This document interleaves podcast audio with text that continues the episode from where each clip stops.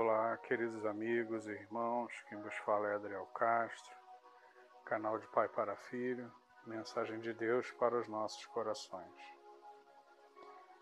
Antes de começar nossa meditação de hoje, e hoje eu quero agradecer pela audiência do nosso povo, o povo brasileiro, todos os estados aí em qual estamos tendo nossa audiência. Obrigado a todos Deus os abençoe. Nosso público em geral aí no Brasil. Muito obrigado. E obrigado aos outros também que estão nos dando o prazer de sua audiência. Hoje vamos continuar com a carta às igrejas e vamos falar sobre a igreja de Filadélfia. Que vamos ler o texto de Apocalipse 3, de 7 em diante. Leiamos. E ao anjo da igreja que está em Filadélfia, escreve isto. Diz que é santo e que é verdadeiro, e o que tem a chave de Davi, e o que abre portas que ninguém fecha e fecha e ninguém abre.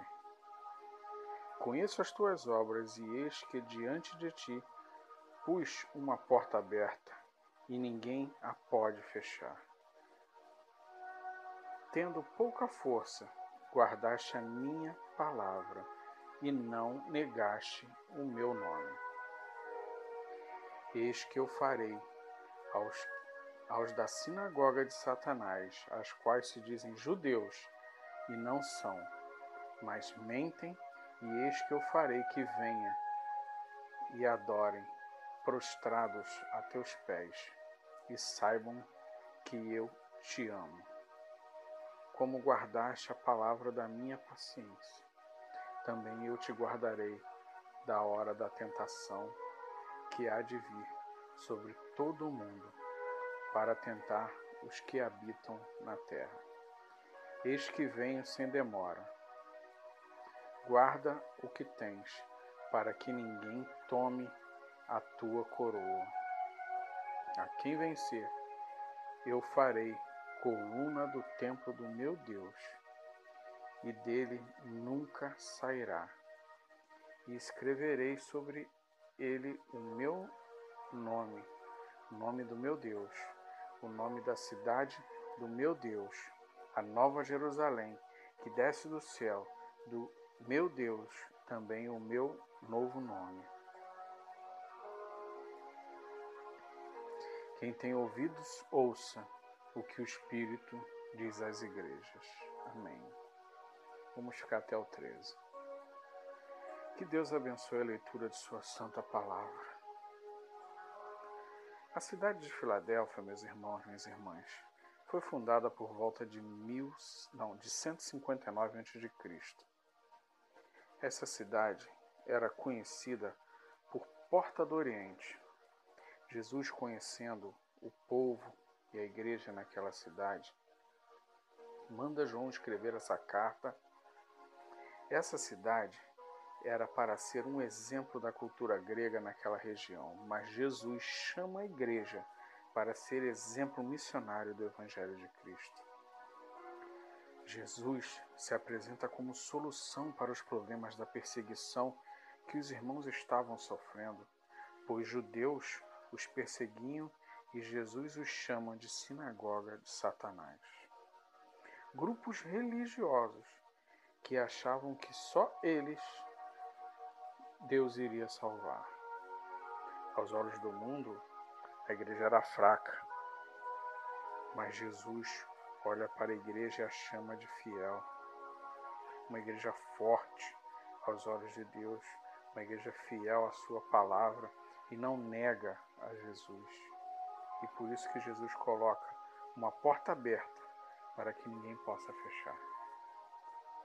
Essa igreja guardou sua palavra e Jesus promete guardá-la da perseguição. Que maravilha, meus irmãos. Nos dias atuais, as igrejas são tentadas a não pregar o verdadeiro Evangelho, o Evangelho da graça de Cristo, da salvação, da remissão dos pecados, do arrependimento. Se lermos lá nos, nos Evangelhos, vamos ver Jesus pregando: arrependei-vos e convertei-vos, pois é chegado o reino dos céus. Por que não pregar esse Evangelho? Quantas igrejas não falam mais de pecado para não perder e não magoar alguns membros?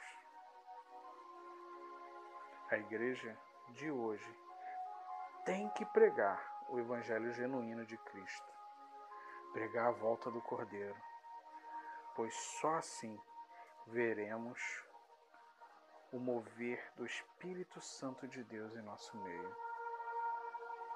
Jesus coloca diante de nós uma grande oportunidade de pregarmos o Evangelho.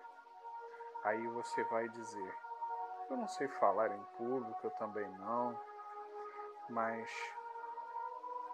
eu aproveitei essa porta aberta no podcast e estou falando da graça de Deus, do seu grande amor pela humanidade para vocês.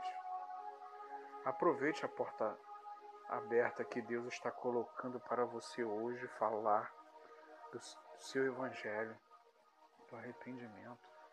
Uma porta aberta é uma pessoa que às vezes vem querer conselho de você, meu irmão, minha irmã. E aproveite para dar o conselho, buscando a orientação do Espírito Santo de Deus e com isso pregar o evangelho para essa pessoa.